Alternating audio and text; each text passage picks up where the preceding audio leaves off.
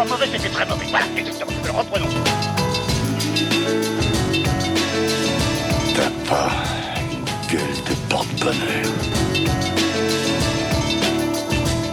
Vous savez, les avis, c'est comme les trous du cul. Tout le monde en a un. Bienvenue tout le monde à After Eight, épisode 157. After Eight, c'est le talk show qui déconstruit la pop culture. On y parle de tout, ciné, comics, séries, bouquins. Et aujourd'hui, on va parler de l'actu brûlante qui se déroule en ce moment aux États-Unis, puisque dans deux heures et demie, c'est le début du Super Bowl et je suis sûr que tu t'y prépares, Benji. Ah bah oui, oui, bah comme tous les ans. Alors déjà, bonjour Daniel, bonjour les auditeurs. comme tous les ans, je me prépare euh, intensivement au Super Bowl euh, en, en continuant d'en avoir rien à branler. Et donc, euh, j'ai donc prévu de, de ne pas le regarder comme tous les ans. Alors, on va peut-être peut-être aller chez des amis pour ne pas le regarder. On va peut-être faire un petit barbecue avec des hot dogs ou des trucs comme ça, euh, toujours en continuant de s'en foutre. Euh, donc voilà, oui, c'est le Super Bowl, effectivement. On, on enregistre quelques heures avant le début du Super Bowl. C'est vraiment provoque. Je savais très bien que t'en avais rien à foutre. Et en fait, je me demandais si tu te souvenais qu'il y avait le Super Bowl. Alors oui, je le savais, je le savais parce que euh, j'ai parlé avec mes parents ce matin sur FaceTime et ils m'ont dit ah il y a le Super Bowl cet après, mais j'ai dit ouais voilà, je sais même pas qui joue, je sais c'est te dire. Euh, et, et le pire c'est que j'ai vraiment essayé de m'y intéresser à ce sport. hein. J'ai vraiment essayé. Moi, il y a des années où je regardais ça intensivement. Et maintenant, écoute, c'est juste, c'est juste que j'ai pas le temps d'avoir. Tu sais, quand, c'est quand les, les Américains qui découvrent et qui voient le foot et qui disent putain, mais ils jouent tout ce temps-là, les joueurs de foot? Ouais, non mais je trouve je trouve ça insupportable à regarder le foot US, c'est pas possible quoi. Non, mais il y a y a ça à son charme. Mais euh, disons que c'est, c'est les grands matchs qui valent le coup et parfois tu regardes juste la balle, la balle passer, c'est pas très intéressant. Non mais enfin faut voir quand même que le principal intérêt du Super Bowl c'est le halftime show. Voilà. C'est même pas le jeu quoi. C'est c'est même pas la partie donc euh, globalement tout le monde s'en fout en fait. Donc, donc je reviens à le sujet d'émission puisque les gens ne savent toujours pas de quoi on va parler, puisque c'est à l'occasion du Super Bowl le nouveau trailer de Fast 10. Voilà. Est-ce que tu as vu le nouveau trailer ou pas? Je l'ai pas vu et euh, je. Ah putain, c'est le seul événement qui compte cette année quand même. Mais j'ai fait exprès de pas le voir parce qu'un trailer de 3 minutes 40, c'est impossible que ça raconte pas beaucoup trop de trucs. Alors je m'inquiète pas, hein, je vais certainement le voir au cinéma un de ces jours euh, avant un film. Euh, J'y ai coupé hier parce que j'étais au cinéma hier, mais j'ai pas eu droit au trailer de Fast 10. Mais, euh, mais voilà quoi. J'ai eu droit au trailer de John Wick 4 dont j'avais oublié qu'il sortait le mois prochain. Je peux dire que je suis vachement plus impatient pour ça. Ouais, moi aussi. Mais, mais je pensais pas être aussi impatient pour Fast 10 parce que je pense que tu sais, c'est comme une secte. C'est comme, je compare ça un peu à la secte dans Les Inconnus.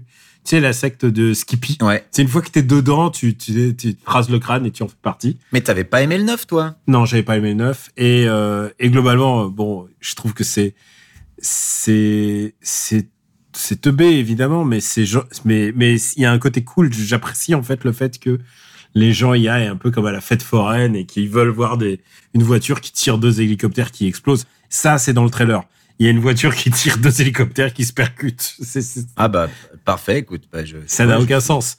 Moi, j'irais euh, joyeusement pour euh, exactement comme tu dis une attraction de fête foraine. C'est ça pour moi les films fast en fait. Et en plus, il y a un truc qui est génial, c'est que plus moins il y a de plans qui ressemblent à Vin Diesel, je me demande si Vin Diesel est dans le film en fait, parce qu'on dirait, on dirait des PSD Photoshop euh, mal foutus. Ah bah il était vachement trop dans le neuf en tout cas. Donc euh, effectivement, s'il y a moins Vin Diesel, tant mieux. Mais là, mais clairement, je sais pas si c'est sa doublure image. Jason Momoa, il est méconnaissable, et euh, il y a Jason Momoa dans celui-là. Ouais. J'ai vu qu'il y avait Brie Larson aussi. Et tu sais que euh, je- on avait déjà fait rire les gens avec les, les titres japonais de, de Fast, Fast and Furious. Est-ce que tu sais comment s'appelle celui-là? Alors Wild Speed quelque chose quelque chose? Il s'appelle Wild Speed Fire Boost. Et est-ce qu'on est-ce qu'on connaît déjà le titre du 11 Alors non, mais par contre, j'ai une exclusivité pour toi. Vas-y. Est-ce que tu sais comment s'appelle euh, la licence Fast and Furious? En Russie Ah oui effectivement. Euh, c'est une exclue. Non, je ne sais pas. Ça, c'est, c'est- j'ai découvert ça, genre là, avec le trailer, et je te jure que je l'invente pas. Ça s'appelle Forçage. Ah effectivement. Et je te jure, je vois un trailer, je l'ai devant moi, il y a marqué Forçage, Forçage 10. Forçage 10. Tu vois, c'est Forçage 10. Oui, mais attends, ça veut dire forçage ou ça veut dire autre chose? Je n'ai aucune idée de comment on en est arrivé là. Non, mais comment, comment tu traduis le mot forçage? Mais je ne sais pas, je ne savais même pas que c'est, je ne savais même pas que ça existait en tant que concept, quoi. Ah, tu connaissais pas le mot, d'accord, ok, ah bah oui. Non, je connaissais pas le mot, mais je découvre. Par contre, je peux te dire que, et alors j'ai été vérifié sur Wikipédia, il s'appelle la licence forçage. Putain, mais c'est ouf. Et, euh, moi, tu vois, j'ai envie que ça se traduise en forçage. J'ai envie que ça se traduise pareil. Moi, j'ai envie que ça s'appelle Fast 10 forçage. Voilà, là, ça serait parfait. Non, mais alors, c'est vrai qu'on va avoir beaucoup de trailers pour des films. En plus, euh, à l'heure où on diffuse, euh, je crois que Ant-Man sera sorti, donc j'ai le droit, j'aurai le droit de dire ce que ce que j'en pense. Ouais.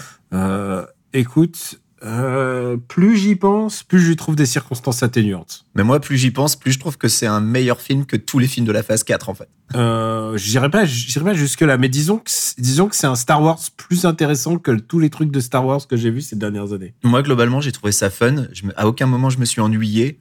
Et, euh, et c'est Ah, donc, ça, du coup ça, tellement ça, mieux. Ça, c'est beaucoup dire quand même, pas s'ennuyer. Je me suis bah, C'est deux heures. quand bah, oui, mais je me suis vachement moins fait chier que devant Black Panther 2, quoi. Mm. Euh, Ah donc, oui, non, euh, non, donc, franchement, euh, rien que ça. Honnêtement, Ant-Man 3, on avait toutes les raisons d'avoir peur. Et en fait, j'ai trouvé ça super. Et enfin, super. Bon, faut pas exagérer non plus. J'ai trouvé ça bien. Et, et j'ai trouvé Modoc super. Voilà. Alors j'ai trouvé Modoc super et je tiens à dire un truc. J'étais pas convaincu par l'acteur qui joue Kang parce que je trouve pas que ce soit un super acteur comme ça au dépoté. Mais par contre, je pense que surtout le problème, c'est que c'est Kang qui est un personnage pas très intéressant. Et ça, je vous dis un, un secret de connaisseur de comics. Approchez-vous du poste, je vais tout vous dire. c'est que Kang, c'est pas un méchant très intéressant en fait. Mais c'est vrai en fait, c'est que Kang depuis eh, genre il y a aucun fan des Avengers qui dit ah super le méchant de, de, la, de la prochaine de- Le méchant de, de deux phases, c'est Kang. non mais le méchant de la prochaine story arc c'est Kang. Personne ne dit ça quoi. Ouais, non, je suis d'accord. Et d'ailleurs, le meilleure histoire de Kang en BD, c'est quand le reveal, c'est que c'est pas Kang en fait. C'est Corvus, un moment qui sort et dit ah, ah je t'ai fait croire que j'étais Kang. Ça, n'intéresse que, que deux personnes au monde. Mais mais en plus l'histoire est meilleure. Moi, je trouve qu'un des plus gros gâchis du MCU, c'est d'avoir expédié Ultron en un film comme ça, quoi. Je trouve que Ultron, c'est un méchant vachement plus intéressant que Kang au final. Et puis, euh, je te rejoins sur l'acteur, je suis pas vraiment convaincu. Euh, euh, le, le, le mec fait ce qu'il peut aussi après, mais, euh, mais je le trouve pas ultra charismatique en fait. C'est un peu dommage. Moi, j'ai trouvé Modoc vraiment super drôle et c'est pour ça que ça m'a fait un peu mal au cœur de voir tout Internet se foutre de la gueule du personnage en se basant sur une photo pas terrible, alors que je trouve que le personnage est vraiment super. Alors quoi. que le reste est, Non, mais non, c'est pas vrai. le reste le reste est pire donc génial. Euh, oui. Mais donc voilà, non, vraiment, euh, Modoc, moi j'ai trouvé super. Moi, j'ai dit à qui ça m'a fait penser en sortant de la salle. Les gens m'ont dit ah mais oui c'est vrai. Et je peux pas le dire sinon je te spoil évidemment, mais ça m'a fait penser Mm. ça m'a fait penser à, à des espèces de spectacles de marionnettes un peu bizarres, un peu chelous. euh, euh, enfin voilà, c'est c'était c'est très bizarre. Hein. Modoc Modoc est très bizarre, mais je- du coup comme il est très bizarre, je le trouve très réussi. Je veux pas savoir quel spectacle de marionnette tu vas voir. Mais non, mais je te le dirai après. Je te le dirai après. après. Ouais. Mais sinon, sinon, les gens vont tout de suite comprendre le délire. Donc voilà, il y a, on a quand même, on a quand même ces, ces petites, ces petites actus. Euh, Benji, c'est aussi l'heure des confessions. Puisque c'est un épisode un peu pénible, on a décidé, en fait, sur notre conducteur, on a marqué Game Boy. C'est tout, c'est le seul mot qui est marqué. C'est le seul truc qui est écrit, ouais. Mais avant de passer à la Game Boy, puisque elle- paraît-il que c'est une nouvelle console disponible, paraît-il, Ouais, je veux juste te dire un mot sur euh, deux grands talents. J'ai regardé une vidéo de Squeezie, mon gars. ok. J'ai regardé le jeu du euh, devine qui pipote. Je sais plus exactement le titre, le titre spécifique de cette vidéo avec Eric et Ramsey. Ah, avec Eric et Ramsey, Ouais. d'accord, ok. Ouais. Bah, en fait, t'as regardé une vidéo d'Eric et Ramsey qui se trouvait être sur la chaîne de Squeezie. Ouais, et c'est la dernière. Et j'ai pleuré de rire. Et tu sais quoi? Ils me manquent tous les deux. Quand ils sont bien utilisés, ils sont bons en fait. Bah ouais. Quand ils sont libres et tout, vraiment, ils sont, ils sont libres. Ils sont, ils sont. Ah, j'ai pleuré de rire. J'ai vraiment pleuré de rire. Bah moi, j'écoutais Eric et Ramsey en rentrant du lycée Mhm. euh, sur Fun Radio, en fait, à l'époque. Donc c'était en 96, Ouais. 95, je sais plus. Et c'est comme ça que je les ai découverts. Mais tu sais quoi, pour moi, regarder des youtubeurs maintenant, euh, puisque je suis dans le YouTube game, c'est maintenant c'est comme de la documentation. Il faut que je regarde ce que fait la concurrence, tu vois. Et honnêtement, quand je vois les moyens, les moyens dont ils disposent, je fais ah ouais, c'est ça hein, quand on a de l'argent, vrai. Bah ouais, bah tu sais, moi je me suis mis vraiment euh, sérieusement à YouTube l'année dernière, donc autant dire que maxi boomer attitude. Mhm. Mais je commence à trouver des trucs intéressants et, et j'ai failli recommander une chaîne YouTube euh, pendant dans cette émission. Je recommanderai peut-être à la prochaine, je la garde pour la prochaine émission. C'est pas la première fois qu'on a encore recommandé. C'est pas la première fois, mais là voilà, c'est une chaîne YouTube que j'ai commencé à suivre, euh, donc j'en parlerai probablement la prochaine fois. Puis on a, on a eu Hugo la, la, la dernière fois. On a, C'est vrai, on a recommandé la chaîne Calmos. on a très souvent recommandé les vidéos de Mea. Euh, vraiment, euh, il n'y a pas. Ah, Moa qu'on avait invité aussi d'ailleurs. Ouais, euh, vraiment, euh, on a, on a régulièrement, on a régulièrement des, des petits, des petites euh, écartades, écartades YouTube. Mon seul problème, c'est que j'avais mis beaucoup de soin à mettre sur pied ce petit jeu pour McLean. Vous avez caché un plan bien huilé. Ouais. Bah, puisqu'il est si bien huilé, ton plan, tu sais où tu peux te le carrer.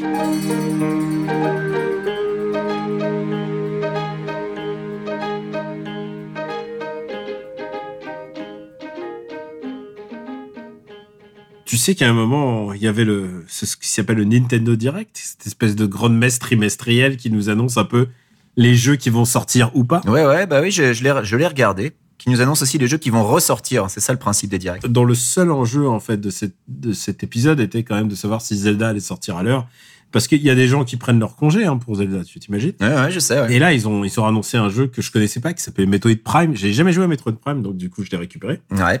Alors, Écoute, c'est vraiment pas mal ce truc. bah ouais, c'est plutôt cool. Hein. Ah non non, mais j'avais j'avais j'étais passé complètement à côté pour euh, parce que parce que j'avais une GameCube Jap et c'était compliqué de me choper Metroid Prime en Jap tout simplement. Et là euh, et là, écoute, c'était euh, je trouve ça très très plaisant. Je trouve ça assez malin. C'est vraiment une très bonne réinterprétation d'une. Est-ce que ça serait pas un Metroidvania? Euh, Est-ce que ça serait pas un Metroid déjà? Non, mais euh, Metroid Prime, oui, bien sûr. Bah, euh, à, à l'époque, c'était euh, c'était un des jeux de la génération, clairement, un des meilleurs jeux du GameCube. Je vais pas dire le meilleur jeu parce qu'il y a débat, mais euh, mais c'était vraiment un chef-d'œuvre. Et, euh, et le deuxième est tout aussi excellent, je trouve. Et j'ai toujours pas fait le troisième parce que le troisième euh, bah, était sorti sur Wii avec les contrôles euh, Wiimote. Et donc euh, moi, ça m'avait complètement complètement repoussé. Et en fait, moi, j'espérais quand même, j'étais un petit peu déçu parce que j'espérais une annonce de Metroid Prime Trilogy remastered. Et donc ils sortent que le premier, aussi bon que soit le travail fait, parce que ça a vraiment l'air d'être du super travail. Le fait qu'ils ressortent que le premier, ben moi j'étais un peu déçu parce qu'en plus le premier, je l'ai refait genre il y a même pas deux ans. Donc du coup là, l'idée de le refaire, bon, je suis pas super emballé, donc je ne l'ai pas pris. Mais pour quelqu'un qui découvre comme toi par exemple, ou quelqu'un qui n'y a pas joué depuis très très longtemps, je pense que c'est de l'excellente cam et vraiment du très très bon travail de remaster. Donc euh, oui, il faut y aller. En plus, c'est un remaster, mais, mais en fait, ils, ils le vendent même pas comme un remaster. Enfin, ils disent pas que c'est un, c'est un remaster, mais, euh, mais c'est clairement, ils ont tout refait, quoi. C'est pas, c'est pas genre, ils ont, il y a pas un asset qui, tout est, tous les assets sont refaits. Enfin, vraiment, c'est un très, très beau. Euh, je suis pas convaincu qu'ils aient refait tous les assets. hein. Ils en ont refait certains, mais Ah. euh, le modèle de, de Samus, par exemple, ils n'y ont pas touché. hein. Ah, bon, ah, le modèle de Samus qu'on voit pas? Bah oui, mais tu la vois dans les euh, dans les cutscenes. C'est vrai qu'on la voit dans les, ah oui, ce genre, oui, évidemment. là. Mais c'est vrai qu'ils ont refait quelques ils ont refait quelques modèles 3D. Tu as raison. Hmm. Ce qui est un peu plus que certains remasters qui se contentent juste d'appliquer un coup de polish, d'augmenter la résolution et de mettre des, des textures HD. Donc euh, non, ils ont vraiment fait du bon boulot et ils ont changé un peu la maniabilité aussi, je crois, sur certains détails. Donc euh, non, vraiment, euh, c'est de la de la bonne balle et, euh, et ça vieillit très bien. hein. Ça vieillit très bien. Donc euh, Ça, c'était un peu la,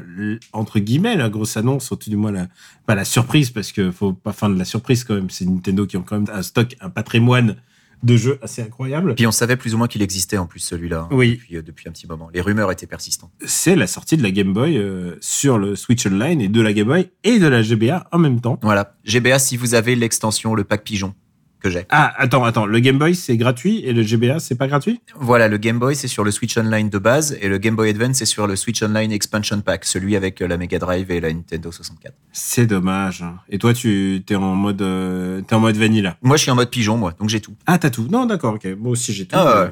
Mais euh, on behalf of Nintendo, bien sûr, hein, qui me, Bien sûr. qui me donne un. Ah bah ouais, non, mais et ça fait partie du travail. Alors que moi, non, moi, je paye, moi. Moi, je- moi, ça fait pas partie de mon travail, donc je paye. Mais de toute façon, à partir du moment où ils ont annoncé le truc, je me suis dit, bon, bah, je vais être obligé de payer parce qu'il y a plein de jeux N64 qui manquent à ma culture que j'ai pas fait. Bon, la Mega Drive, globalement, je suis couvert, mais Et c'est pas si cher. Hein. c'est un peu cher quand même. Mais Non, le fait qu'il y ait le DLC de Mario Kart, ça fait passer la pilule. T'as vu par rapport à, je sais pas, à Sony et son système de, de cloud et de trucs comme ça, c'est super. Ah, mais Sony, je suis sur le truc de base le moins cher, moi. Le truc, c'est que je- à chaque fois qu'à chaque phrase que je te prononce, je me dis, Oh, merde, il faut que je t'en parle parce que en ce moment, je suis en plein dans le rush des, des sorties de février. En fait, Ouais. les grosses sorties de fin février, en fait, on a reçu déjà les jeux depuis un bout de temps et, et en fait, je suis sur sur quatre jeux en même temps, quoi, pour Sumimasen Turbo évidemment. Est-ce que tu as le droit d'en parler ou c'est des jeux NDR Non et non, je suis en train de me dire, mais non, il y a, je peux te parler de rien. Alors tout le monde sait de quoi je, de, à quoi je joue. Hein. Ouais. Évidemment, tu le sais. Genre, il suffit de regarder les listes de sorties de- du mois et tu sais très bien à quoi je joue. Le seul problème, c'est que je n'ai pas le droit de t'en parler. Je sais même pas ce qui sort ce mois-ci. Alors attends, je regarde. Hein. Ah merde, mais non, mais non. Février. Non, mais je vais pas le dire. Je juste pour la pour la culture. Si, si, si tu avais vu Super Simulation Turbo, on en avait parlé, on a, on a annoncé les jeux qui sortent en fin, en fin du mois. Alors je l'ai pas encore écouté malheureusement. Moi, tu sais, je l'ai récupéré en. Alors que tu apparais dedans. Euh, oui, c'est vrai. Je suis dans le générique très brièvement. Tu fais un caméo dans le générique, ouais. Et alors, est-ce que t'es pas heureux? Ah bah si, ça a changé ma vie. Eh ben écoute, tu vois par exemple, je vois qu'il y a Poki and Rocky Reshrine qui sort sur Steam le 24 février, sachant que je l'ai toujours pas acheté sur euh, sur Switch.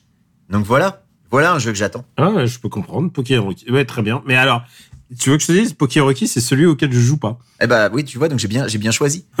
donc dans cette offre euh, Game Boy Game Boy Advance, est-ce qu'il y a des jeux toi que tu as envie de refaire Je suis sûr que tu veux refaire euh, The Alone in the Dark sur Game Boy Color. Alors, Benji, j'ai été pris un peu par surprise par ce, cette offre en me disant, merde, qu'est-ce que, à quoi je vais jouer? Ouais. Et j'ai un, j'ai un vrai problème. Euh, Alone in the Dark sur Game Boy, je n'ai pas de, je n'ai pas de lien sentimental, en fait. Je, je... Eh ben, tu sais quoi? Personne. En fait, c'est ça le truc. C'est ça qui a été fantastique quand ils ont fait l'annonce. Et n'oublions pas ce grand classique Alone in the Dark sur Game Boy. Et là, mais tout le monde, je pense que tout le monde chez lui s'est dit quoi? Mais attends, ça existait ça? C'était, euh, c'était l'annonce vraiment sortie de nulle part, quoi. Pour le coup. euh. Et je pense à un truc, je pense à tous les utilisateurs japonais qui se disent, ah merde, qu'est-ce qu'on est en train de louper? On n'a pas eu Alone in the Dark. Eux, ils ont eu un jeu de mahjong. Et tu veux que je te dise en plus, ce qui est un peu con, c'est que c'est faux parce que ils y ont droit en fait. Il suffit juste de, de télécharger l'appli. Oui, voilà, il suffit de se créer un compte, euh, le domicilié aux USA ou en Europe, et tu télécharges l'appli. Moi, c'est ce que j'ai fait pour avoir euh, les jeux japonais. Et, et du coup, euh, bah, évidemment t'as le et, et c'est plus agréable parce que tu vois tous les, les jaquettes japonaises Déjà, ouais. qui sont quand même vachement plus belles. Je vais te faire un aveu. Mhm. J'ai joué le premier jeu, j'étais en stream. Hein, j'ai joué à Gargoyle's Quest. Ah bah oui, mais c'est normal. Red Heimer. C'est l'amour. Oui, bah oui, évidemment. Mais tu veux que je te dise un truc? C'est peut-être lié au fait que je n'avais pas de Game Boy euh, à l'époque où il, a- il est sorti, mais Mm. je n'avais jamais passé le premier boss. C'est vrai? Bah, Putain, moi je l'ai fini à l'époque sur la console d'origine. J'avais la console, mais j'avais emprunté la cartouche à un ami. En fait, il y a une sauvegarde que si tu bats le premier boss. Ah, je me souviens pas de ça. Eh ben, il y a une, Mais c'est- il y a une sauvegarde que si tu bats, euh, je te jure, si tu rejoues là, tu vas dire, mais à quoi je jouais à l'époque? Ouais. T'as que deux vies. Ça veut dire que t'as le droit de te faire toucher que deux fois. Et tu dois traverser le niveau. Et t'as genre qu'une vie. Enfin, t'as qu'une, enfin, t'as genre, c'est vraiment, c'est, c'est, Ah bah, c'est pas un jeu de la licence Ghost and Goblins pour rien en fait. hein. Difficulté légendaire quand même. non, mais c'est un jeu super hardcore. Et du coup, là, j'ai réussi à le finir parce que euh, je pourrais faire du rewind. Évidemment, mais mec, le rewind, c'est pas facile, quoi. Tu vois, c'est, Ouais, ouais, ouais. Et là, je découvre Gargoyle West, ce qui se passe après, en fait. Et c'est un vrai action RPG derrière. Et là, je fais, ah, putain, mais il y a une map, on fait des, Ouais, il y a une map, ouais. il y a des combats aléatoires. Enfin, genre, tout d'un coup, je, je, j'étais passé complètement à côté parce que je connais que la version, euh, la version SNES, en fait. Qui est un peu bizarre aussi. Ah, le troisième. Oui, Ouais. voilà. Mais du coup, ça m'a fait plaisir de, de me dire, ah, je peux jouer un jeu en le redécouvrant complètement. Et toi, est-ce qu'il y a un jeu qui t'a fait euh, plaisir? Parce qu'il y a Kirby Dreamland, il y a Metroid 2. Il y a Metroid 2, donc il y a Alone in the Dark, il y a Game Watch Gallery 3, bon ça m'en fout un peu. Il y a Link's Awakening DX, mais euh, bah, étant donné que j'ai fait le remake euh, il y a pas si longtemps, bon, bon je m'en fous un peu aussi. En revanche, Super Mario Land 2, je y ai pas rejoué depuis l'époque, et je pense que c'est un jeu qui pourrait se, redécouvrir. Et puis Wario Land 3, en fait, j'ai jamais joué un seul jeu de la licence Wario Land, donc c'est intéressant de le voir débarquer là. Euh, et il me semble que Wario Land d'ailleurs c'était Super Mario Advance 3, si je ne m'abuse. Euh, mais sinon, en fait, sur le, moi, en fait, c'est le, Game Boy Advance qui m'a fait vraiment le plus plaisir parce que pour moi, c'est vraiment une console qui n'a pas eu la destinée qu'elle aurait dû avoir parce qu'elle a été sacrifiée sur l'autel de la DS. Ah, et puis aussi, il y a, plein d'autres raisons. Hein. C'est qu'elle était vendue, euh, elle était vendue trop cher euh, à moment de sa sortie. Elle était vendue dans une version pas terrible aussi. Sur un marché beaucoup plus concurrentiel avec les portables. Ouais. Il y avait plein de raisons. Et aussi le fait que elle était sortie à mi-chemin dans la vie de la N64 et de la GameCube. Donc, tu vois, c'était pas le meilleur moment pour... euh, Bah, elle est, elle est sortie un an avant le GameCube, en fait. Euh, À chaque fois, tu dis le GameCube et ça me perturbe énormément. Faut que je te le dise. bah, en fait, tu sais que je dis alternativement le ou la, que ce soit GameCube ou Game Boy. Et euh, parce qu'en fait, euh, je m'en, je m'en fous. Ouais, ouais, mais je suis très perturbé par le GameCube. Mais. Ouais, mais il y a cube dans le nom, c'est un cube. C'est le cube de jeu Nintendo. Ah, je dis là, la console GameCube. Bah ouais, bah, euh, moi je dis les deux. Donc euh, désolé si ça, si ça te perturbe, si ça perturbe des auditeurs. Alors, je n'ai jamais fait Minish Cap. Alors Minish Cap, je, je l'aime beaucoup en fait euh, parce que pour moi c'est le deux. Non, je vais pas dire que c'est le deuxième meilleur Zelda portable parce qu'il y a les oracles quand même. Mais mais pour moi c'est vraiment un super épisode même s'il est trop facile, même s'il a il a quelques défauts. Mais je le trouve vraiment agréable à parcourir et, euh, et, et si mignon. Et puis non, il y a vraiment des super moments. Euh, mais donc du coup moi le, le seul jeu que j'ai lancé euh, bah, c'est Super Mario Advance 4, euh, donc Super Mario Bros 3 dans lequel ils ont ajouté tous les niveaux supplémentaires que tu pouvais avoir à l'époque avec un e-reader. Ouais, alors ça, c'est peu de gens le savent, mais oui, il y a, y a 30 niveaux supplémentaires. Quoi. Voilà, et ça c'est vraiment un super cadeau parce que bon, y a rien qui les obligeait à le faire. En même temps, s'ils l'avaient pas fait, ça aurait fait un petit peu un jeu redondant parce que ça aurait été exactement quasiment la même chose que le jeu qui est dans Mario All Stars dans la version Super NES.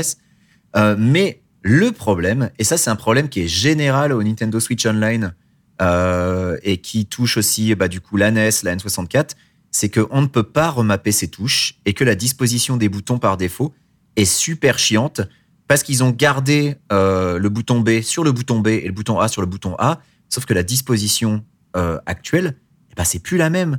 Et que à l'époque sur sur sur un Game Boy, ils étaient moins travers les boutons et du coup c'est super chiant si tu veux garder le bouton B appuyé pour courir et ensuite sauter, tu es obligé de te tordre la main, enfin de la mettre de travers et du coup c'est super inconfortable.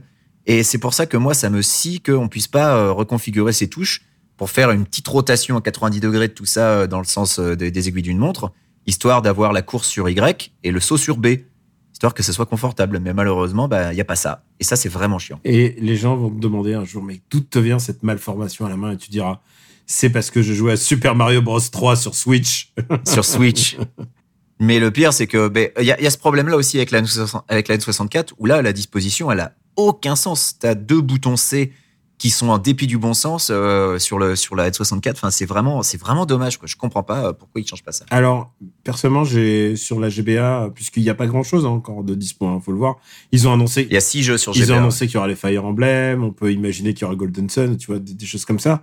Mais en tout cas, euh, Ben, ils ont ils ont annoncé Golden Sun, Metroid Fusion, euh, F0, Fire Emblem. Je sais pas s'ils vont tous les sortir en revanche parce qu'il y en a plein qui étaient. mais ils vont pas- sortir pas que celui quoi. qui est localisé. euh, mais au Japon, Ouais. au Japon, ils vont tous les sortir. Je pense ouais. Moi, j'ai joué à WarioWare, donc euh, Made in Wario, comme on l'appelle. Ah bah oui. Et je suis très très fan de ce jeu. C'est vraiment, pour moi, c'est toute la créativité de Nintendo appliquée à des méthodes de 2 à 4 secondes. C'est, pour expliquer à ceux qui connaissent pas, c'est comme si Nintendo avait fait des mini-jeux qui durent maximum 4 secondes où il faut comprendre instantanément ce qui se passe et euh, réagir. Par exemple, il y a une balle qui vous arrive dessus, il faut sauter par-dessus la balle. Voilà, c'est des trucs tout simples. Ou par exemple, il y a un doigt et il y a un nez et il faut qu'on aligne le doigt dans le nez et hop, ça fait. C'est que des mini-games très bêtes, très très Terry Gilliam euh, période euh, Monty Python en termes de, réalisation. C'est-à-dire, c'est quand même des, c'est des, c'est des, il y a parfois des corps, des aplats. Enfin, vraiment, c'est très très simple de réalisation, mais c'est très très efficace. C'est vraiment l'essence du jeu euh, dans sa, euh, dans sa splendeur. Et euh, il y a un, de WarioWare a toujours a décollé un jeu qu'on adore toi et moi qui s'appelle euh, euh, comment- merde. Attends, j'ai un trou de mémoire. Rhythm Tengoku. Non, je... il y a Rhythm Tengoku d'un côté, donc le jeu musical avec le même, un peu la même euh, m- C'est la même team non? Oui, oui, c'est un peu, le- c'est une partie de la même team. Et euh, Ouais. il y a aussi les, tu te souviens, les Famicom Remix? Et Famicom Remix. Ah, mais bien sûr, oui, Famicom Remix. Qui sont un peu les héritiers de ça, c'est-à-dire si t'invites à réinventer des jeux Nintendo. WarioWare faisait déjà référence en fait. T'as tout un, c'est séparé en, en, en mondes dans lesquels à chaque fois tu as un personnage particulier. Et il y a le monde 8 bits où tu as donc euh, oui euh, des références à des jeux Famicom et notamment euh, bah, dans WarioWare par exemple, tu as un niveau Zelda. Tu vois, ça, ça t'amène juste au tout début du jeu et le seul truc que tu as à faire c'est rentrer dans la caverne Et il faut le que- plus vite il possible. faut trois que t'ailles secondes pour le faire. Il faut voilà. que t'ailles vite, et voilà. Et Voilà. C'est les niveaux de Volt, euh, Volt 9, je crois, c'est su. Ouais, c'est ça. Et du coup, euh, c'est cette raison qui fait que je trouve que WarioWare a toujours été le laboratoire d'idées de Nintendo, c'est que, bah voilà, ils, de quelques idées, de quelques concepts, ils arrivent à développer des trucs, et c'est ça qui a donné, bah, Rhythm Tengoku d'un côté, euh, Famicom Remix de l'autre, et aussi, Ouais. et- Et je suis client de tout ça, Ah, moi, de je tous ces jeux-là. et tu es tellement client que tu as squatté chez moi à l'époque sur Wii U et t'as essayé de péter tous les scores. Alors oui, sachant que euh, bah, le, le, le même jour, en fait, ou le lendemain, je sais plus, euh, j'étais hébergé chez notre ami Boule à Poire et j'ai fait une nuit blanche et je lui ai, euh, je lui ai, j'ai platiné le jeu. Ah ouais. Ah, vive le décalage horaire. Ah bah oui, bah c'était bien. T'as été rapide et méchant sur euh, sur les Game Watch, mais les Game Watch, moi, c'est quand même mon premier amour de jeux vidéo puisque euh, J'ai pas été méchant sur le Game Watch. C'est très bien les Game Watch. non, mais t'as as dit dit on s'en fout de Game Watch 3 là machin. Bah, Game Watch Gallery 3, en fait, c'est vrai que j'étais méchant parce que, en fait, c'est des jeux Game Watch, mais réinterprétés avec des jolis graphismes et tout. Alors, toujours la même jouabilité, mais je, je vais quand même y, essayer- je vais quand même y essayer. Non, et moi, le truc, c'est que beaucoup de gens ont commencé avec la Game Boy, ont commencé avec euh, même, même euh, les, les consoles d'après. Moi, les, les premiers, mes premiers contacts jeux vidéo, c'était vraiment les Game Watch et principalement en colo. Parce qu'en fait, euh, je sais pas quel est en contact avec Game Boy. J'ai eu une Game Boy que très tardivement, j'avais pas de console portable et je squattais les consoles des autres. Ça, c'est vraiment le truc que je sais. Je me souviens qu'un jour, Mhm. quelqu'un m'a prêté sa, sa, sa PC Engine GT et genre j'étais fou quoi, j'étais fou. Je me suis dit comment je vais faire pour jouer à tout ce qui m'a prêté comme jeu plus la console. Et euh, bah, c'était comme ça avec la Game Gear, on m'a prêté la Game Gear, on m'a prêté aussi la Game, la Game Boy pendant un, certain temps. C'est comme ça que j'ai pu squatter la plupart des jeux. Euh, et euh, les Game Watch, c'était pareil. C'est-à-dire que c'était vraiment la console du mec qui était euh, d'un des quatre mecs dans ma chambre euh, en colo, en colo quoi. C'est vraiment les, les mécaniques de colo. Donc à chaque fois que j'en vois un, ça me fait un peu un, un petit pincement au cœur parce que je me dis putain mais j'avais j'avais 12 ans et je jouais qu'à ça et pour moi c'était c'était à la vie à la mort quoi ce genre de truc. Ah bah, un peu pareil. hein. Mon premier contact avec le jeu vidéo, c'était globalement le Game Watch aussi. Alors, c'était pas les Game Watch officiels de Nintendo parce que ceux-là coûtaient une blinde. Euh, donc, euh, ceux-là, c'était plutôt. C'était que les riches qui les avaient. hein. Moi j'étais toujours. Bah, euh, moi, j'empruntais ceux de mes, mes copains, en fait, parce que voilà. Moi, j'avais les, les faux euh, bootlegs de Game Watch euh, qui étaient, euh, qui étaient bah, pas chers. Euh, mais, euh, mais oui, j'ai aussi joué au Game Watch donc chez des copains, donc le, le Donkey Kong notamment, le, le Zelda euh, notamment. Euh, le premier Zelda, je crois qu'il y en a eu deux, mais Donkey Kong, il y en a eu plusieurs aussi.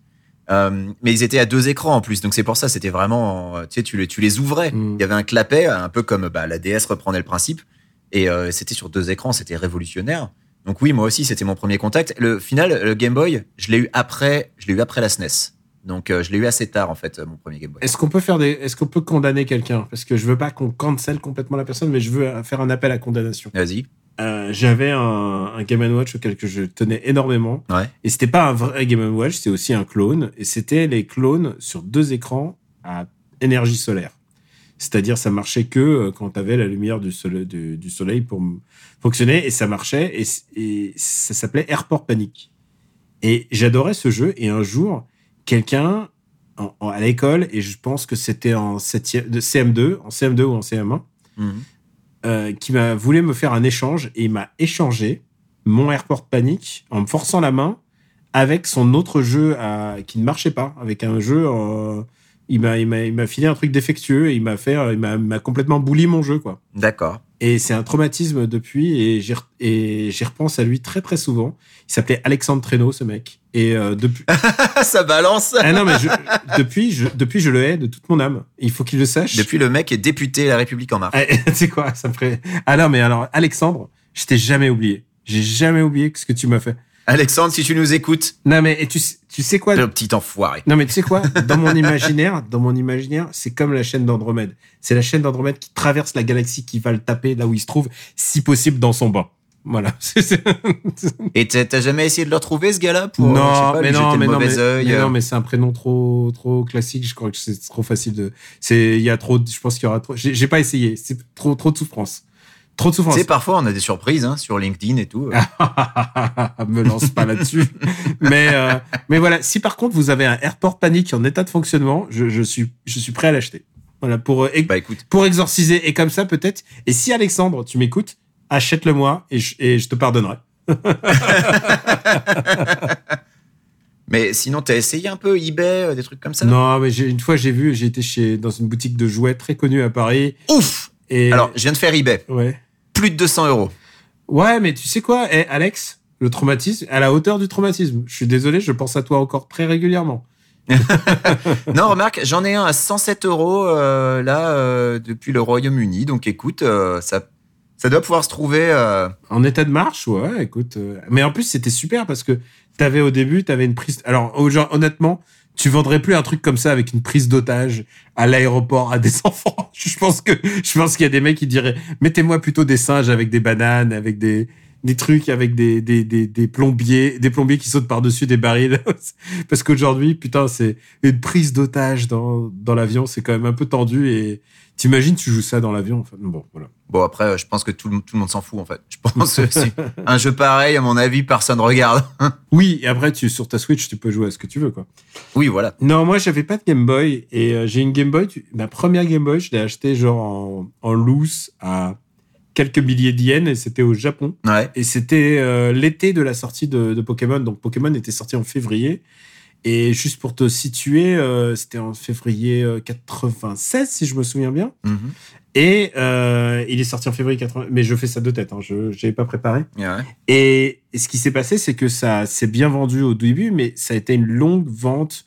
Ça s'est propagé, et ça continuait de bien se vendre, et ça, tout d'un coup, on a pris conscience de l'ampleur du phénomène Pokémon au moment où est sorti FF7 et qu'FF7 était premier de premier évidemment des ventes parce que FF7 c'était super bien vendu sur PlayStation mais genre la deuxième ou la troisième semaine il y a ce jeu Game Boy qui revenait et qui redépasse FF7 et genre les gens ont dit mais qu'est-ce qui se passe? Et en fait Ah bah, c'était la résurrection de, clairement de la, de la console. ah mais euh, c'est pas un secret. Des gens de Nintendo euh, m'avaient même dit euh, non non mais Pokémon a Pokémon a sauvé a sauvé Nintendo à un moment où ça allait pas quoi. Ils ont relancé complètement la Game Boy. Ça a relancé l'industrie de la portable alors que c'était moribond. Ouais, puis c'était l'époque où la N64 marchait pas autant qu'ils auraient voulu. Et ça a donné euh, tellement de belles choses comme euh, par exemple euh, Digimon ou encore euh, comment il s'appelle déjà l'autre? Euh, Yokai Watch. Enfin vraiment tout. Oui, et puis, et puis tous ces jeux qui ensuite sont sortis sur Game Boy et Game Boy Advance, euh, où tu avais une, une version d'une couleur et une version de l'autre, parce que euh, il fallait absolument avoir les deux versions. Enfin, il y en a une quantité de jeux comme ça sur Game Boy Advance, c'est scandaleux. C'était devenu la norme et tu peux pas t'imaginer qui sont les gens qui ont acheté les deux robots de Ponkotsu, un rouge, un bleu, pour se dire j'aurai tous les j'aurai tous les morceaux des robots à, à, mon- à monter euh, dans mon dans mon jeu. Ça n'a aucun sens quoi. Vraiment, euh, les gens ont commencé genre Inazuma Eleven, ça n'a pas de sens de faire deux cartouches, mais ils l'ont fait. Voilà, c'était Bah, Megaman, Megaman Battle Network euh, et tout. Enfin, c'est pareil. T'avais des, des versions de plusieurs couleurs. Même Bomberman, il y a eu Bomberman Red et Bomberman, euh, je sais plus quelle couleur, Blue peut-être. C'était, c'était débilissime.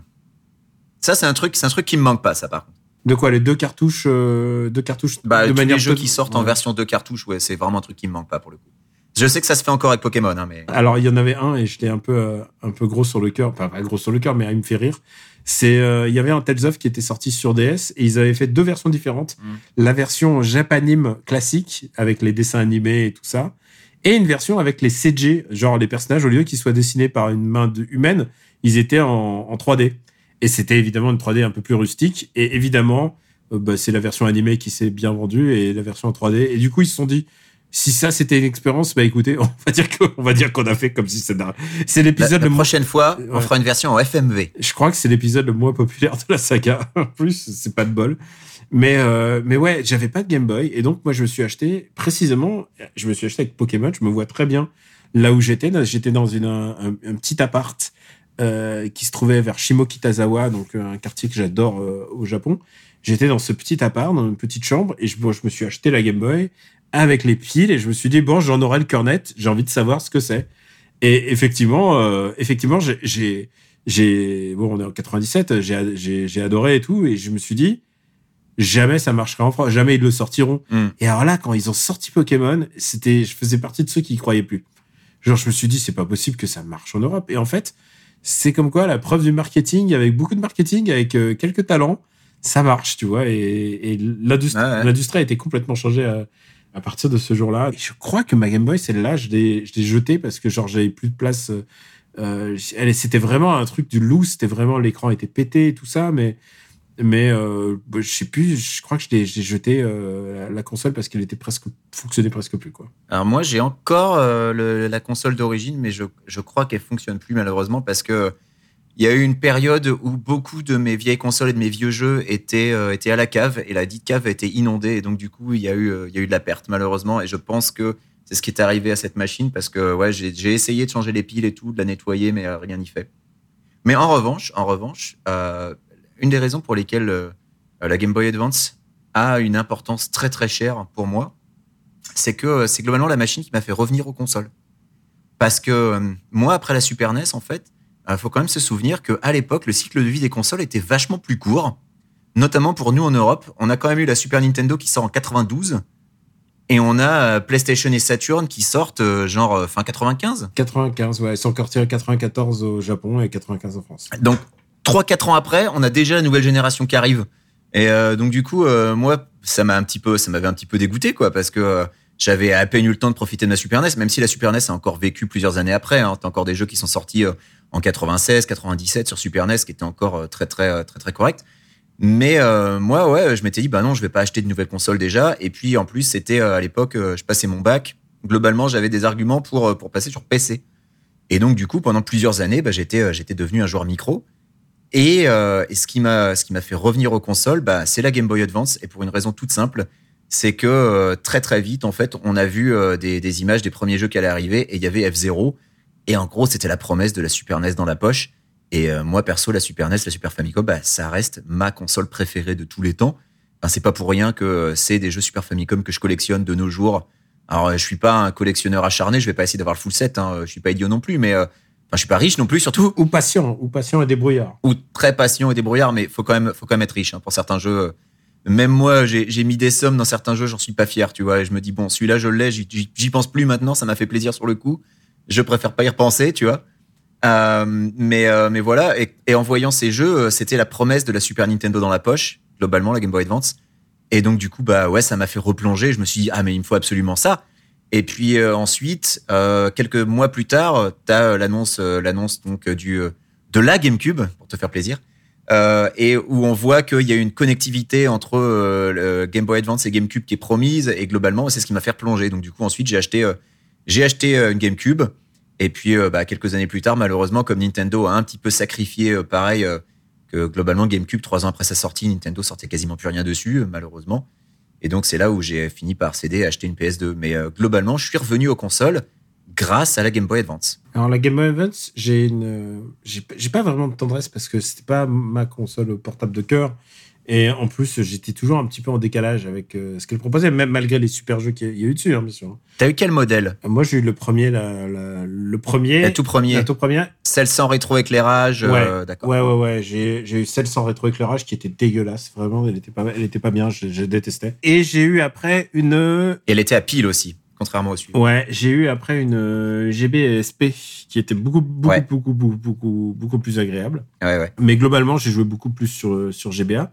Et pour moi, la GBA, c'était la console que j'ai, évidemment, j'ai, j'ai branché à ma GameCube, puisque à la sortie de la GameCube au Japon, il y a eu euh, Animal Crossing. Ah bah oui, t'avais les jeunesses. Non, non, c'était pas, c'était pas les jeunesses. C'était que tu branchais ta GBA Mhm. avec Animal Crossing et ça téléchargeait une espèce de mini-jeu et en fait, à l'écran, tu devais aller sur, euh, tu devais prendre le bateau sur- parce que c'est une île, hein, Animal Crossing. Tu prenais le bateau et en fait, tu te retrouvais dans le jeu sur, ta- sur, ta, sur ta GBA Ouais. et là, tu te retrouvais sur une île, euh, sur une île encore plus petite, mais une île isolée. euh, C'était comme si c'était ton île de vacances. Et si tu y allais les jours, les soirs de pluie, t'avais des, des, des poissons qui, apportaient énormément. Genre, c'était le début de, c'était le début de, de Animal Crossing. Donc, tu cherchais les meilleurs moyens pour essayer de, bah, de contourner euh, bah, le problème de thunes, quoi. Parce que euh, on le sait, euh, Animal Crossing, c'est que c'est surtout un emprunt à rembourser, quoi. C'est pas drôle à faire dans la vie. C'est pas plus, beaucoup plus drôle à faire dans, dans Animal Crossing. Et tu débloquais pas des jeux Famicom en branchant ta GBA sur Animal Crossing? Non, pas sur Animal Crossing. Et du coup, euh, t'avais cette île-là, et donc j'ai, Ouais, je me souviens que j'ai passé une nuit dessus, et je me suis dit, allez, je vais en profiter. Je suis sur l'île, il pleut, et j'ai chopé des poissons. Il y avait plus de place libre sur euh, toute l'île, et du coup, euh, je, je m'étais, j'étais devenu très très riche. Et comme tous les Animal Crossing, à chaque fois que je trouve le truc pour devenir riche, j'arrête le, jour d'après. Le jour d'après, le, le, le truc ne m'intéresse plus. Comme le jour où on a euh, Animal Crossing qui était sorti pendant le confinement sur, euh, sur Switch, on vendait des, des kabou en japonais, donc des navets. Alors c'est assez rigolo parce que navet, euh, kabu, ça veut aussi dire action. C'est ça aussi le jeu de mots. Tu vois, donc tu- tu vends des actions, tu vends, tu vends des navets. Ah. C'est ça le. Il y a un jeu de mots un peu, un peu farfelu là-dessus. Donc tu vends tes navets et tu. Et je suis devenu immensément riche en une fois et je me suis dit bon, laisse tomber. J'ai pas envie. Et euh, mais je sais qu'il y a des gens qui ont continué, mais j'aime pas. Il y a un truc qui me déplaît dans Animal Crossing, c'est que euh, si tu vas pas pendant genre deux mois, il y a le mec qui t'était, il y a de l'herbe qui a poussé et tout ça, et les mecs te font la gueule quoi. Et genre, euh, non, j'ai déjà, c'est déjà assez compliqué de maintenir une amitié, n'est-ce pas, Benji?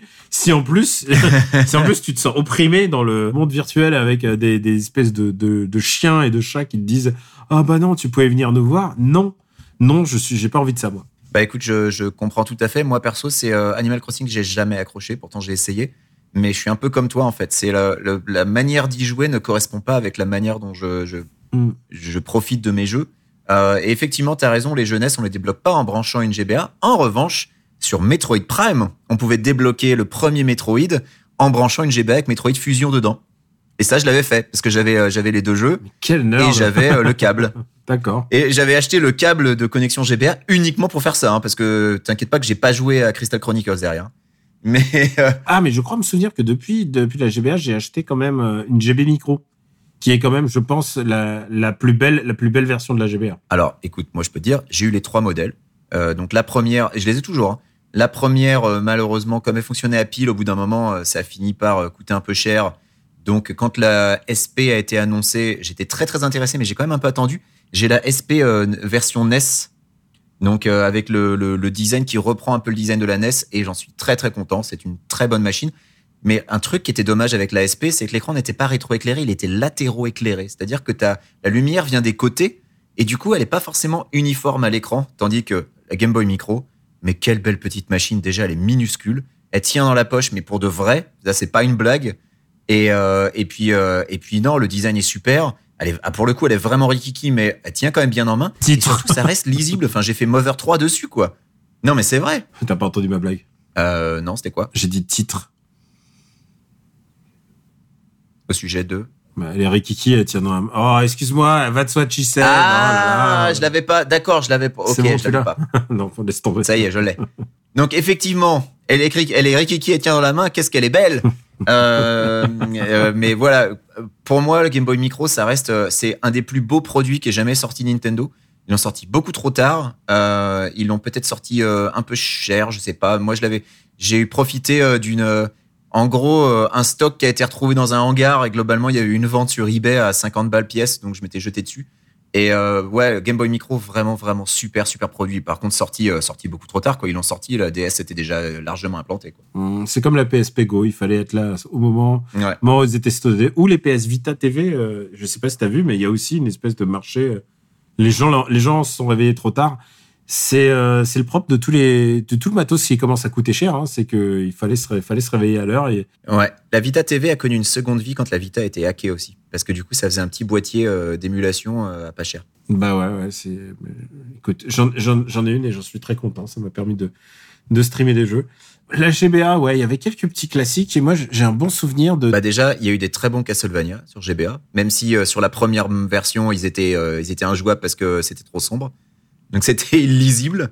Mais il y a eu des très bons Castlevania sur GBA. Il y a eu, euh, il y a eu des F0, quoi. Je veux dire, F0 dans la poche, ça faisait rêver quand même. Ah, il y avait. euh, c'est un jeu qui s'appelait Boktai, euh, Bokura no Tayo, Ah oui, et c'était un jeu de produit par euh, Kojima. Kojima. Et C'était c'était vraiment génial parce qu'il y avait une batterie, une batterie solaire en fait qui se chargeait avec C'était un accessoire, ouais. un accessoire et en fait plus il y avait de soleil et plus le tir du héros euh, frappait fort et c'est vraiment une idée géniale hein, parce que ça voulait dire il vaut mieux au lieu de rester chez soi il vaut mieux aller se balader et profiter du soleil Voilà. le seul problème c'est que un l'écran GBA était dégueulasse donc tu voyais rien en plein soleil Voilà. Au soleil, tu voyais rien. C'est, c'est l'idée qui est géniale sur le papier. Mais en fait, quand tu essayes, tu te rends compte qu'en fait, non, c'est une idée de merde parce que c'est, c'est injouable quand il y a, quand t'as des, des reflets.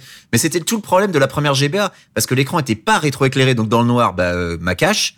Et puis, au soleil, avec tous les reflets, tu voyais que dalle. Donc, il fallait un, un clair-obscur. Et il y a un deuxième twist, c'est qu'il est sorti au Japon en juillet, euh, je crois que c'était genre 2003. Mm. Et la particularité, c'est que bah, c'était un des étés où il a fait le plus moche au Japon de tous les temps. Genre vraiment, il y a un moment où ils se sont dit, bon bah tant pis, hein, c'est pas grave. Mais il a assez bien marché pour qu'il y ait un deuxième Boktai quand même. Ah, il y en a trois, il y en a trois, trois Il y voix. en a eu trois Ouais, il y en Ah, a eu trois, ouais.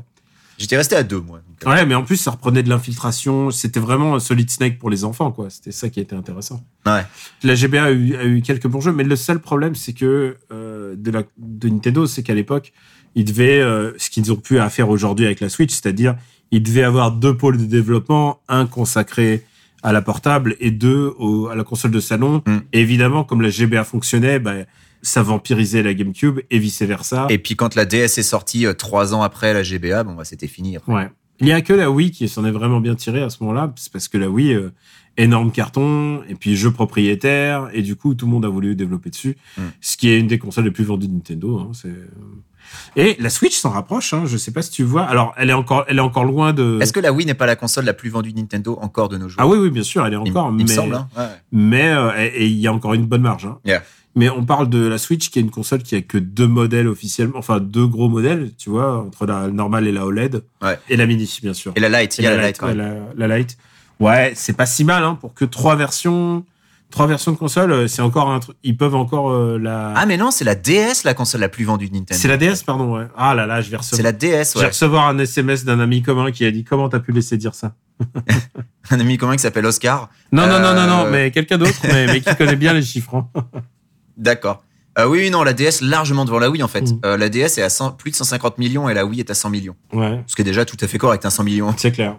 Écoute, en tout cas, ça m'a donné envie de jouer la, à la Game Boy. Quand, quand il y aura des jeux, hein, encore une fois, euh, allez essayer l'offre. Vous allez voir, il n'y a pas beaucoup de jeux disponibles. hein. Il y en a assez peu pour l'instant, mais du coup, c'est pas mal parce que ça permet justement quand même de, de, de mettre en avant euh, ces titres, bah, notamment Alone in the Dark, The New Night Nightmare, auquel j'aurais jamais pensé jouer s'ils étaient sortis, s'ils étaient sortis 40 jeux d'un coup, tu vois. Mais là, je me dis, je vais peut-être y jouer pour la déconne, tu vois. C'est quoi? Ça va être encore des gags parce que les gens vont s'attendre. Ouais, putain, ils vont nous sortir les les euh, les F0, ils vont nous sortir les Golden Sun et tout ça.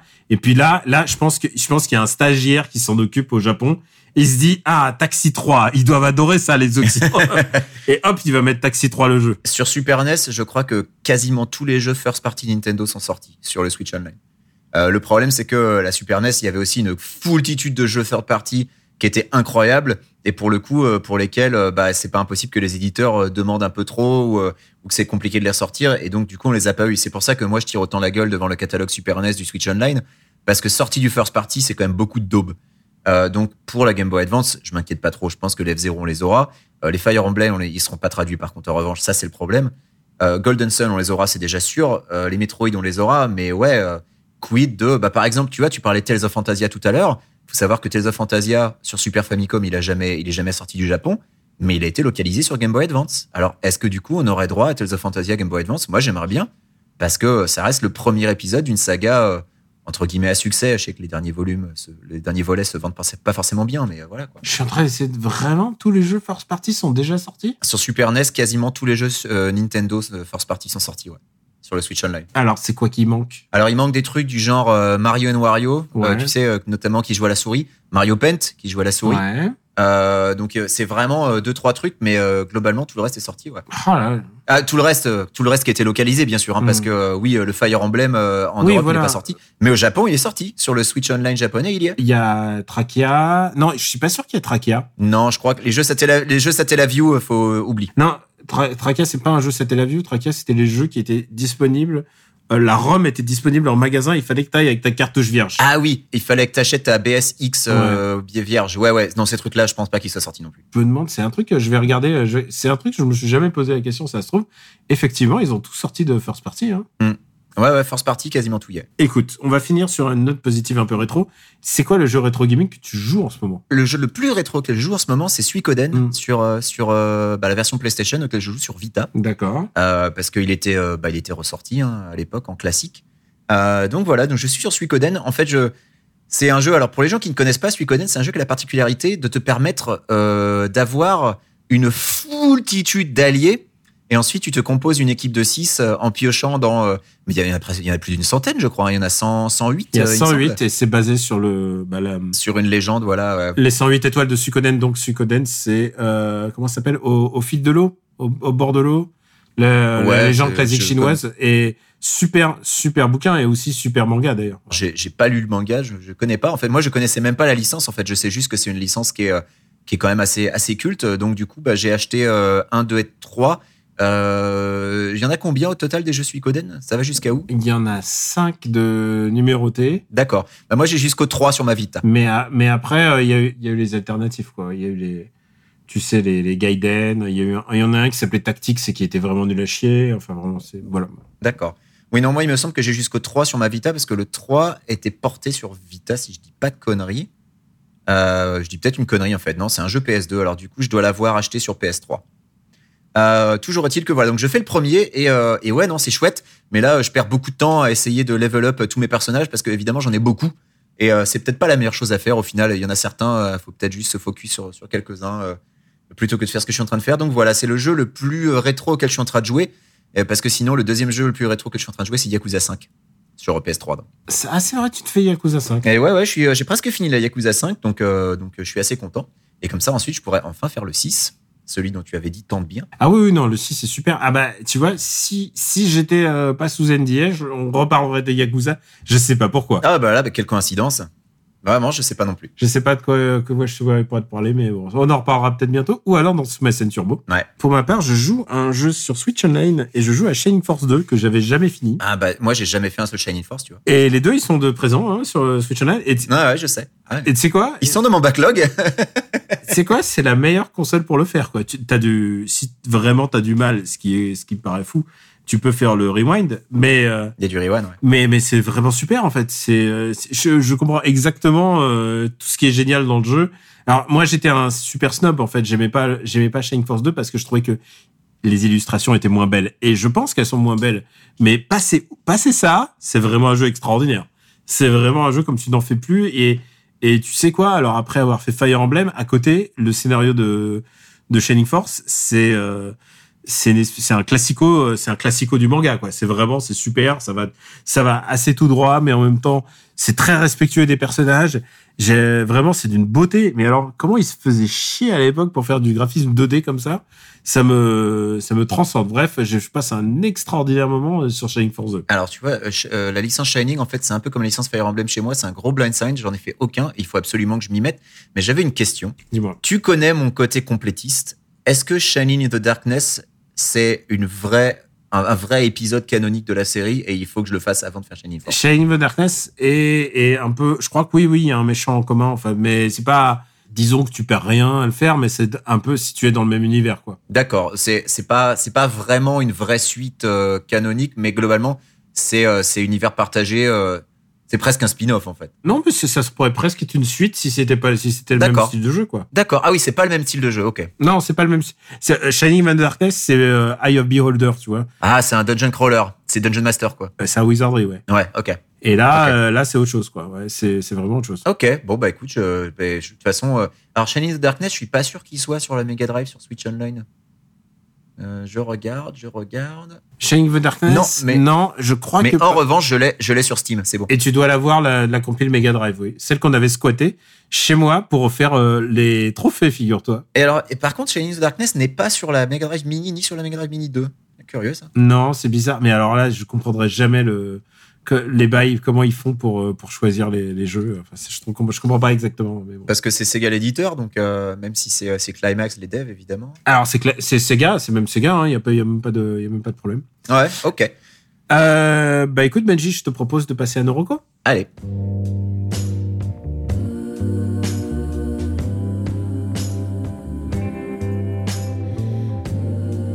C'est ta dernière chance de laisser tomber.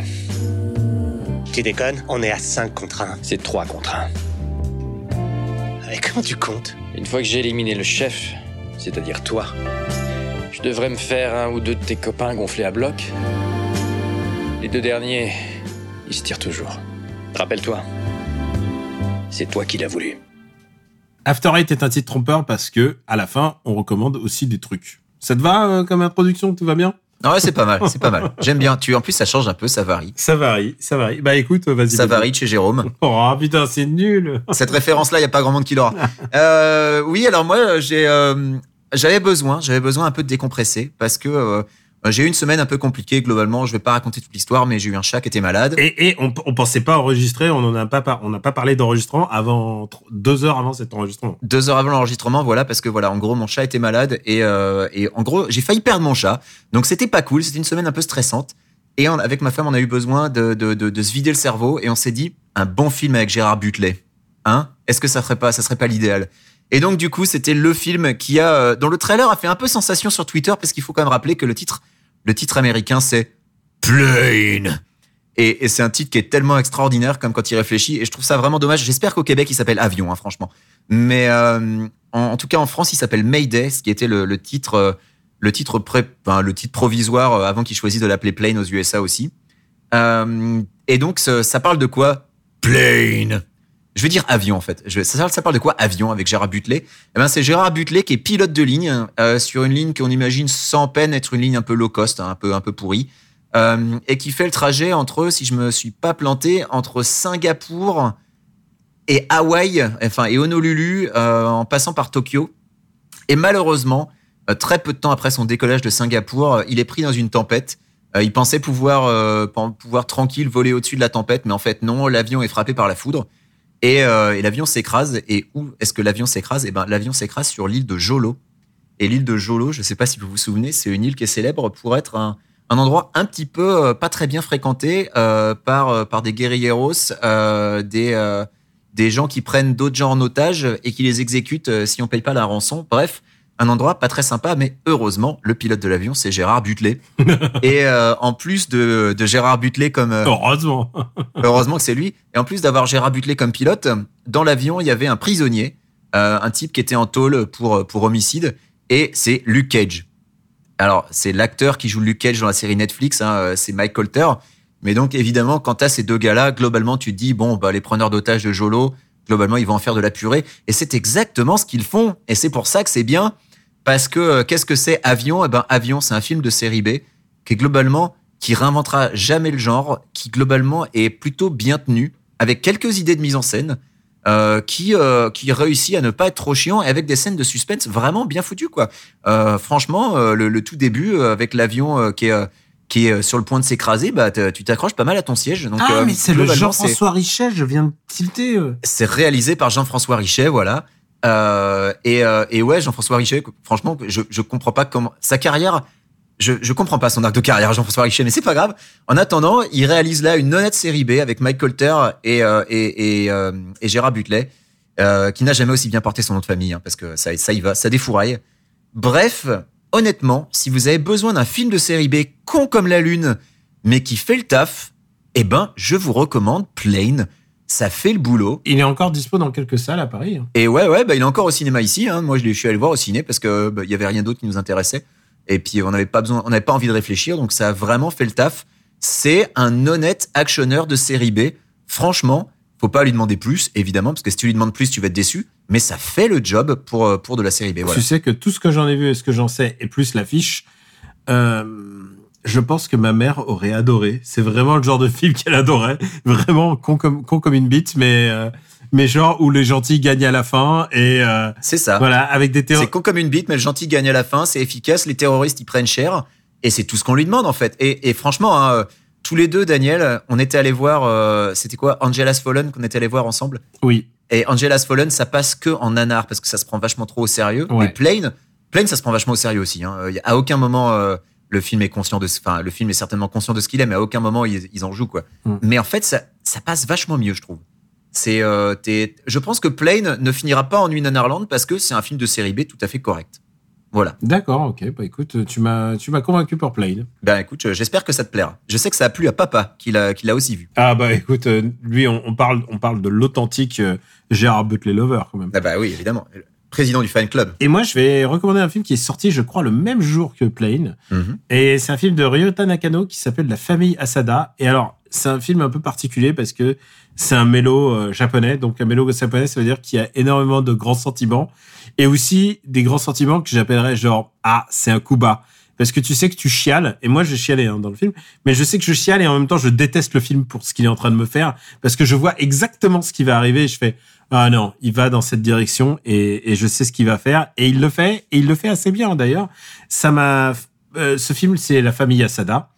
Euh, la famille Asada, ça m'a beaucoup fait penser à un film qui a gagné l'Oscar du meilleur film étranger, un film qui s'appelait euh, Okolibito, et je crois que Okolibito en français c'était The Departure euh, de mémoire. Et euh, c'est un, c'était aussi un mélo japonais. C'est la même chose. Il y a beaucoup de, de grands sentiments et en même temps, ça parle beaucoup de la mort parce que c'est vraiment le truc qui nous réunit tous. Il faut le savoir. Et euh, et, et et en même temps, c'est très très très. euh, tu tu peux pas sortir déprimé d'un film comme ça quoi. C'est genre vraiment c'est fait pour ça. Ouais. C'est un film qui a encore des beaucoup d'affiches dans Paris et qui se vendent du, du fait que euh, les gens les gens trouvent ça formidable. C'est vraiment un rayon de soleil. Euh, on, on vraiment genre sur le fait que les gens sont contents en ressortant du film. Je le constate très bien et je pense que c'est un spectacle très calibré. Ouais. Par moments, j'ai détesté le film. Hein. Par moments, je, je me disais mais putain mais arrête de me faire ça. Et euh, parce que je le voyais arriver gros comme gros. Enfin, c'était évident et et, ça, et je me le prenais dans la gueule. Et euh, il y a aussi un détail qui je trouve assez intéressant, c'est que le début parle quand même de ce. J'ai pas dit le pitch, euh, pas volontairement, mais j'ai pas dit le pitch. C'est l'histoire d'un mec qui, qui a deux frères, un qui est un peu un, un Jean foutre et qui veut devenir photographe. Et en fait, ce qu'il fait, il commence à prendre des photos de sa famille euh, dans euh, dans les photos de leurs rêves. Tu vois, genre le père, il aurait voulu être pompier, alors ils se déguisent tous en pompier. Euh, le frère, il aurait voulu être pilote de Formule 1, alors ils sont tous déguisés en pilote. Genre ils vont tous, ils sont déguisés sur une Formule 1. La mère, elle voulait être épouse de Yakuza, alors elle devient, genre ils mettent en scène euh, genre une sortie de une sortie de Yakuza. Enfin vraiment, vraiment, genre il met en scène des trucs et il devient il devient une star de la photo entre guillemets euh, que je trouve d'ailleurs pas très ouf. Hein. Enfin, je sais pas, c'est pas ouf comme concept, mais bon. Et en fait, à partir d'un moment, le film bascule dans complètement autre chose, puisque euh, il est, il se trouve, euh, il a qu'il a des amis au moment du du 11 mars euh, 2011, et tu sais qu'il y a eu le, le grand séisme de euh, le grand séisme et donc euh, et Fukushima. Et donc tu- Ouais. donc le film bascule dans un drame quand même très très genre on voit des maisons détruites ou des décors de maisons détruites et le film bascule dans complètement autre chose et ce qu'il essaye d'exprimer et c'est là que le drama commence et c'est c'est bien foutu hein c'est vraiment bien foutu j'ai trouvé que le, le film dans le genre c'est un coup bas ce qu'il est en train de me faire c'est pas mal c'est genre il y a des moments où c'est vraiment un coup bas je dis oh non tu vas pas me faire ça pas non pas pas comme ça. Et évidemment tu tombes dedans. Voilà donc ça s'appelle la famille Asada je vous le recommande. Euh, sauf si vous êtes vraiment euh, ah il y a quand même des gens je pense qui sont complètement hermétiques si vous êtes hermétique au mélo n'y allez pas voilà c'est vraiment un mélo pur sucre Si vous êtes hermétique à la famille, bah n'y allez pas non plus. si vous êtes hermétique à la famille, si vous êtes plutôt, euh, vous, vous pouvez aimer ce film si vous aimez euh, Fast. Ça, je suis persuadé. Mais je pense que si tu aimes Fast, c'est que tu aimes le cinéma. Voilà, j'ai décidé de, j'ai changé d'avis sur euh, mon ami Vin, euh, sur Vin Gaswell, comme l'appelle euh, Steph. Ouais. Et j'ai changé d'avis. Je respecte ce cinéma et je vais honorer. Et le, le jour où sortira le film, on va faire une grande soirée. Bah oui. Une grande soirée, un, un grand, un grand épisode de podcast. on- on boira de l'essence à même la pompe. euh, on, fera, on fera- on fera les choses bien.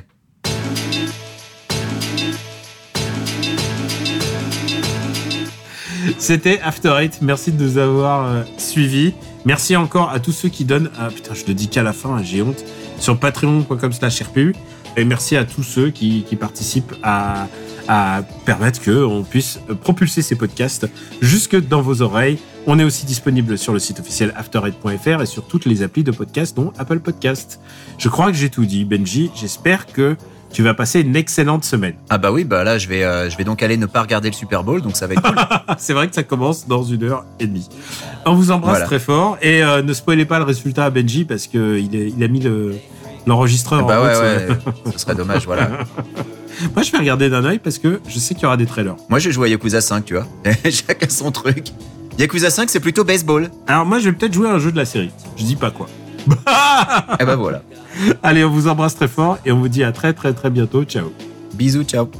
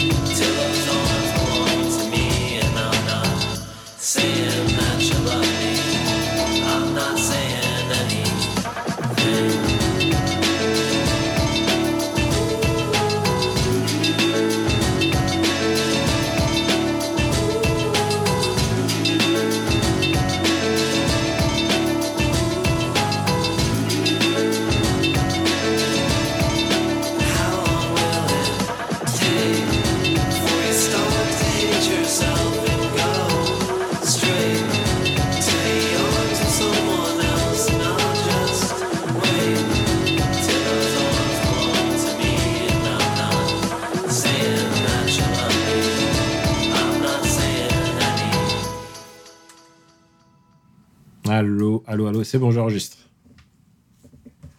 Moi aussi. Ok. Moi aussi j'enregistre. On dit bonjour au... bonjour à notre monteur Comment tu vas? Bonjour Baptiste. Baptiste, comment tu vas? Et il peut pas répondre. Ben ouais, c'est pratique quand même. C'est commode. Je t'ai dit. Non, Baptiste, euh, j'ai entendu dire que tu étais pour la retraite à 66 ans. il, peut, il peut pas répondre. Et moi, je fais un débat comme le gouvernement. hein, Je suis désolé. Et alors Baptiste, pourquoi est-ce que tu votes Macron systématiquement depuis, euh, depuis qu'il est, depuis qu'il est candidat? J'aimerais comprendre. Parce que bon, t'es libre, hein, mais euh, moi j'aimerais qu'on m'explique quand même. Quel est le raisonnement là? Baptiste. Baptiste. Ah, j'ai un. J'ai un. Eu l'impression d'entendre Balkany là. Ah, Baptiste. Baptiste. euh, Allons, Alors. Euh, bon, pourquoi tu as quitté le RPR pour voter la République en marche, Baptiste? Baptiste. C'est quoi ce Baptiste? C'est quoi ce, ce, Balkany qui, est un peu euh, agressif Ouais, à moitié Galabru aussi. Ah, on, va, on va parler imitation alors, c'est ça? Bah, euh, est-ce que tu, je pense que tu, tu as, tu as remarqué que je fais régulièrement une imitation de Galabru sur Twitter. Oui. À chaque fois que Olivier Truchot sort une énorme connerie, c'est-à-dire à peu près à chaque tweet, Tu fais Truchot. à chaque fois, je suis Mais Truchot, les nudistes Voilà, ça me fait rire à chaque fois. À chaque fois, ça me fait rigoler. Rien que de l'écrire, et je l'entends dans ma tête, et ça me fait rigoler. voilà. A bug do flish, a bug do flash. A bug do flish, a do flish, a do splash. A bug do flish, hey, a bug do flash. A bug do flish, a do flish, a do splash.